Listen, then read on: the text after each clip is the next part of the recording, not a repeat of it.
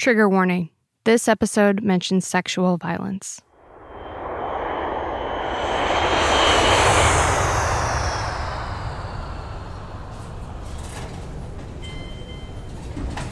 On June 7, 2010, I landed in Montreal. I was ecstatic. It was the first time I traveled alone. This is going to be the best summer of my life. For three months, I'll wander museums, hike national parks, party in Miami, get tipsy in every city. Oh, and also, I'm planning to lose my virginity, ideally before I turn 23, less than a month away. I didn't know exactly how I was going to make this happen, but I knew one thing I needed to be less picky. I really hope that the person on the other side won't freak out when I tell them I've never done it before. I've prepared a whole speech to explain my situation. At first, I wasn't ready. Then I worked so much, I just didn't have time. And after that, well, I guess it was just bad luck. I didn't expect much out of that first time. It will probably suck. I was far from imagining what's to come.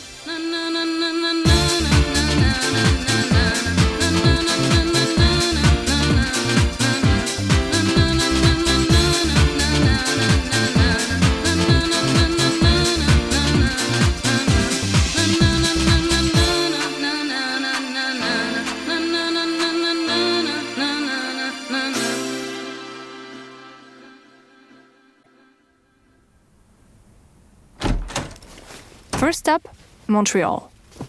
My friend's roommate was home when I got there. His name was Oton. He was Mexican and studied in the city. He showed me around. He was handsome, clever, funny, and a bit flirty. He offered to carry my bag, complimented me, even wiped my runny nose, like it was a normal thing to do. It had an effect. I wanted to get close to him, to touch him, to be in his arms. It was the first time I felt that way. The next day, we started making out. I immediately knew we were going to have sex. I can't say that I wanted to, but I did want to stay close to him. When we were about to do it, I felt the need to tell him I've never had sex before. I didn't want him to be surprised by my lack of skills, and I wanted him to guide me. So I stopped him and said, I have to tell you something. I've never had sex with a man. His only reaction was to tease me. He replied, Or with a woman. And then he went back to kissing me, like it didn't matter. Maybe it was just obvious and he knew before I even said anything.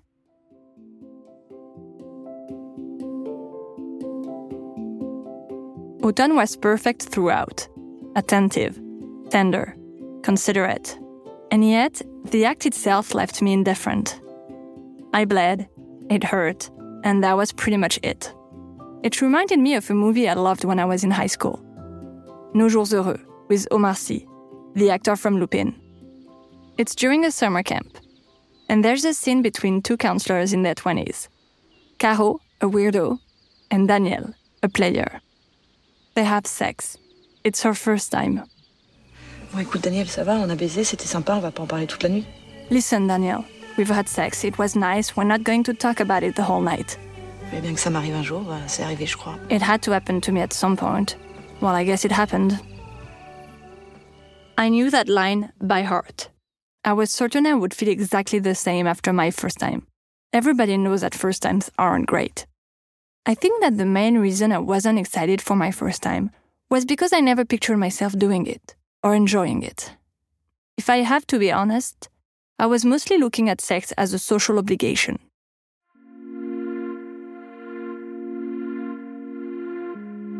What I wasn't expecting was how sweet my first time would be. I loved the way we cuddled in bed. I loved discovering his body, talking all night, watching him preparing breakfast. I loved when he explained to me what his tattoos meant, and when he gave me compliments in Spanish. In the following days, we kept hanging out. I still wasn't excited about the sex, but I loved being with him. When he was at work, I'd write to my friends. Guess what? With Mary's Mexican roommate, we did more than just flirt. It had to happen to me at some point. I guess it happened. Wait, what? A bomb dropped in my mailbox. I want details now. No! Are you for real? To my business school friends, the ones who gave me tips, I wrote with pride. I'm a woman now, if you know what I mean. That's it. You did it. Shit, that's crazy. Most of them seemed relieved, as if I was cured from a rare disease. I also felt relieved. Things are going to be different from now on. I'll be able to sleep with or date whomever without the fear of being judged for my virginity. But things didn't go quite as I was hoping. During that trip, and in the following years, I met a lot of guys. Some of them were cute and funny, but I can't say I was attracted to any of them. Sometimes they would flirt with me. Sometimes they would move to the next stage and kiss me. I didn't know how I felt about those kisses. I found making out long and boring, but because I didn't hate it, I let them take it one step further. When they would suggest we'd go somewhere else, back to their room or their place, I'd say no. Sometimes I'd pretend to have a boyfriend, or I'd say I was on my period. They were more inclined to drop it if I had a quote unquote good reason. I noticed that when I say no, but didn't give a good reason, their interest increases. We've come this far. Should we just keep going? Sometimes I would just let them keep going, let them have it. Yeah, I guess. I was tense. Every time we'd get to a new base, I was hesitant. I didn't feel like I wanted to go further. Actually, I didn't feel anything. I was there, but I wasn't really there. It was like I was watching it from the outside. During sex, I'd watch how our bodies were moving, analyze the movements. I would keep thinking about my next move. But then, when it was time for penetration, I couldn't do it anymore. I'd wonder, what am I doing here? I wanted to scream, Get out! Instead, I'd ask my partners politely to pull out. Sometimes, they tried to convince me to give it another shot. I couldn't. Months after months, sex became more and more painful. But I didn't stop. After taking a break of a few weeks or months, if a guy flirted with me, I'd fall into the same pattern, as if I've learned nothing. I was flattered that these cute guys were interested in me. Me, the former scrawny nerd, the awkward flat chested girl who was bullied in junior high. I thought sleeping with them would make me the cool and fun feminist I was aspiring to be. It was before me too, and for me, feminism meant sexual liberation, the fight for contraception, and the search of the G spot. And I thought these hookups would just give me funny stories to tell. Each time I would make out or sleep with a dude, I would send an email or a WhatsApp text to my friends and tell them about it.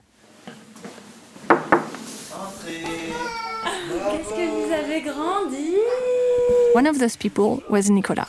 He's been my friend forever. Now he has adorable twins. Every time you texted or, or sent an email, it was, I succeeded at doing this. You made an effort. Um, I mean, really. In fact, when you would say, I succeeded at, it wasn't a way of saying that it was an accomplishment. It was a way of saying that you made an effort to kiss a boy or, or then later even more to sleep with a boy. And every time that it didn't go well, you, you would say that you didn't really like it. But at the same time, you talked about it laughingly, fully mocking yourself. And, and so it was funny when you were telling those stories. You, you seemed happy to be able to share them. I was not enjoying sex with these guys, but I thought it was normal. Good sex comes with practice, right? That's what I kept hearing anyway, from people and in movies, like in Cruel Intentions, for example. Practice makes perfect, Cecile. My advice is to sleep with as many people as possible. How will I ever enjoy sex if I don't have sex? I felt like I had to keep going. Don't worry, it will be better next time. It's not the right one, that's it. Be patient. But time passed, I had more sex, and it didn't get any better. I tried to learn about sex from my friends. I listened to them talk about it, but I didn't understand how they know if they're attracted to someone sexually. It was as if everyone had a sexual compass, and mine was broken. It's not giving me any directions, so I have to trust the ones with a working compass. If they're interested in me, it's probably because they can feel that there is something between us. They know something I don't. It's so, so common for people to force themselves to have sex and doing real violence to themselves, uh, really like putting themselves through real traumatic experiences. Kate Wood works for a social advocacy and support community for asexuals in Australia. It's called ACT ACEs. She is studying violence experienced by people who have little to no sexual attraction. She gathered over 600 testimonies from people on the asexual spectrum from all around the world. I think a lot of people they don't know what sexual attraction is, so they reach out for whatever they can find that must be sexual attraction because they have to be experiencing it somehow. So they just go for whatever they find, I think. And even though they don't want to, they they often force themselves through this. I guess they're shutting off the part of them that's saying this is wrong, this is wrong. You know, I don't like this because they must like this. It's the only thing that makes sense is that that you do. Since Me Too started, I've thought a lot about consent and the gray area, and it got me thinking about those years. In sociology, we have this concept of sexual scripts. Those are the rules that we're supposed to follow um, about what happens in a sexual interaction. That's sociologist Megan Carroll. We heard from her in the first episode. And sexual scripts are very gendered. So the masculine partner is expected to be more active, and the feminine partner is expected to be more passive. We don't always follow these sexual scripts in our sexual interactions, but we all know what the script is. And especially if people don't know each other very well, they're more likely to fall back on these scripts because they don't have enough information about what the other person might like, and it's risky to do something out of the ordinary. I wonder if those men I had sex with realized I was not having fun. What were they thinking of my hesitations? Why were they so persistent?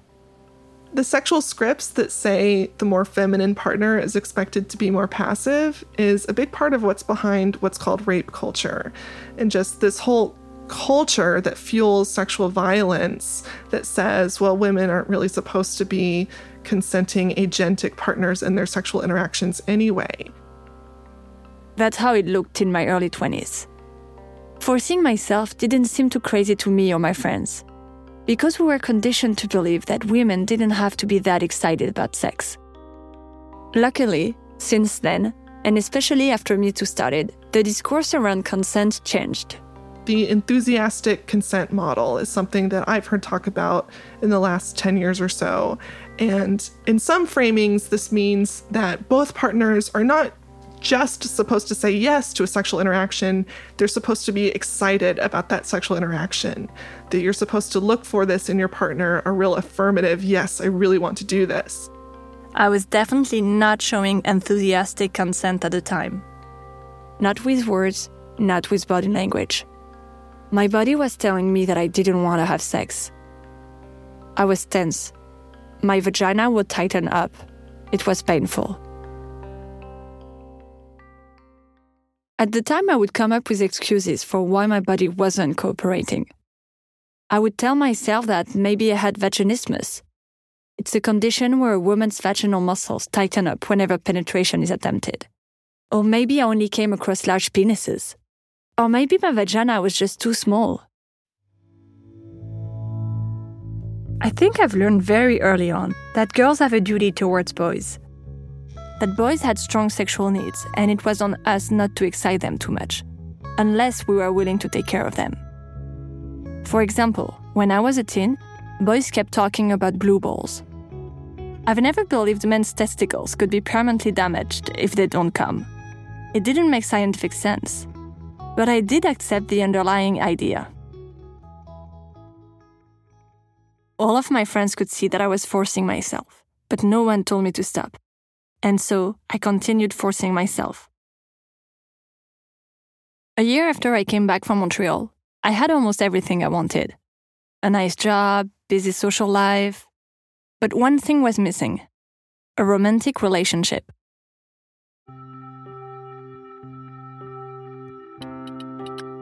I felt like all of my friends were in steady relationships and that they had less and less time for me. They were busy going on couples' vacations and spending their Sundays with their partners' families.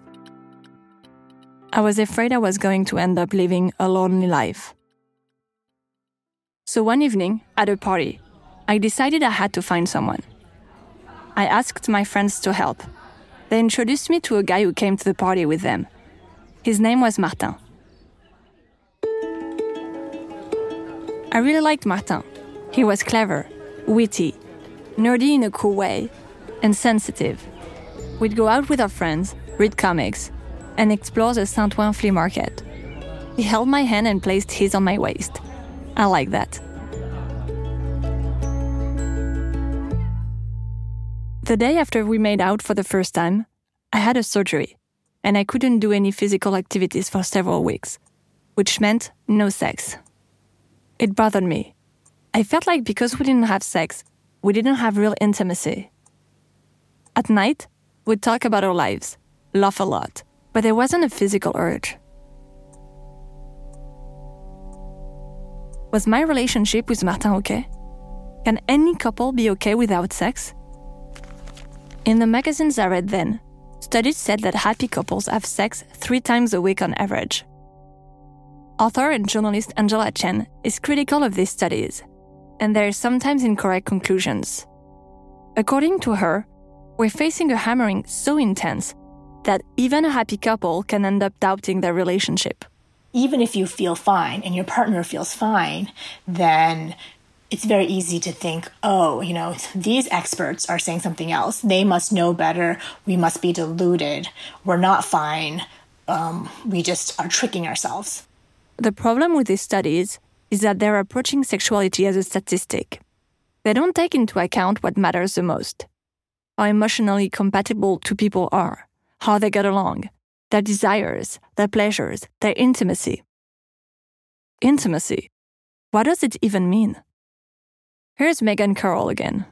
In the English language, intimacy is sometimes used as a euphemism for sex. Like a doctor might tell you, you need to be intimate more often. They're referring to having sex with your partner, right? They're not referring to cuddling, they're not referring to sharing wine over dinner. There are many sources of intimacy between partners. Sex is just one of those sources for many people. The problem is that our society is so organized around sex, and especially our ideas about romantic relationships are organized around sex.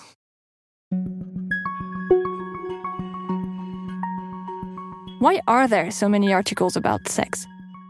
Why are we so obsessed with the sex lives of people in relationships? Why are we convinced that a relationship can't work without a lot of sex? Angela Chen has an idea. We use sex in relationships as a way to mark the relationship as a romantic relationship. And so I think that for a lot of people, um, if couples aren't having sex, they or others will think, wait, are we are we in love? Is this a romantic relationship? Are we friends? Are we roommates? Me and Martin ended things after two months. I assumed it was because we barely had sex. And so, more than ever, I believed that the success of my future romantic relationships relied on a happy sex life. I had to find my libido. A few years later, something happened. A friend sent me a surprising text. We're going to call her Marie. I don't really understand what game you're playing. Why have you been flirting with me for months and then pulling away when I make a move? Me flirting? Sure, I tell her she looks nice. I ask her about her life. I tell her intimate details about me. Is that flirting? I thought we were just being friends. Clearly, I did not understand how this whole flirting thing works.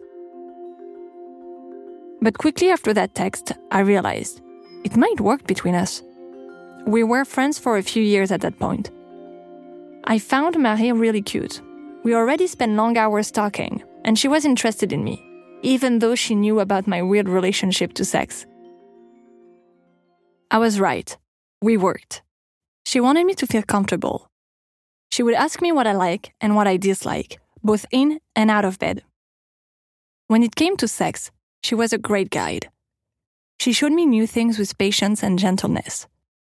She'd always ask if I was okay with what we were doing. But I was still pretty unfazed by sex. I felt like it was a series of tasks that I needed to complete in order to get to the end. I wish I felt differently. I really wanted Marie to have a good time. To try to improve the situation, I downloaded an app that helps women masturbate. To achieve more pleasure and better orgasms.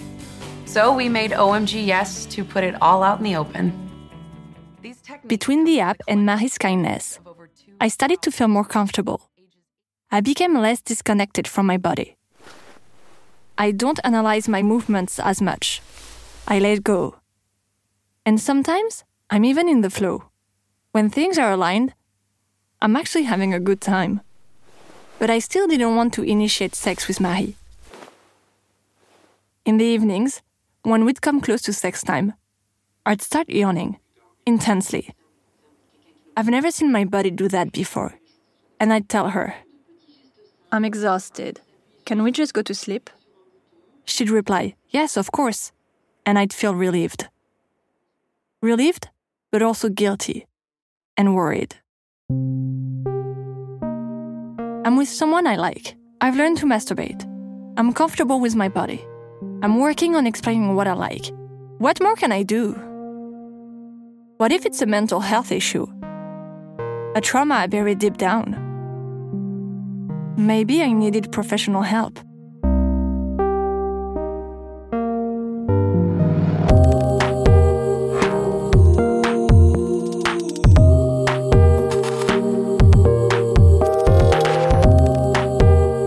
Free from Desire is an original podcast by Paradiso Media, written and narrated by Aline Laurent Mayard, produced by Suzanne Collot and by me, Yael Evan-O, with additional production support from Morgan Jaffe and Molly O'Keefe. Executive producers are Emmy Norris, Lorenzo Benedetti, Louis Debussy, and Benoit Duneg. Sound design, editing, and mix by Theo Albaric. Additional editing by Yael Evan-O and Morgan Jaffe. Studio recordings by Mara, Criso, and Theo Albaric. Production assistants are Lucine Dorso, Brandon Galbraith, and Sophia Martins. Editing intern is Bryson Brooks. Original music by The. Our theme song is Freed from Desire by Gala. Cover art by Superfeet.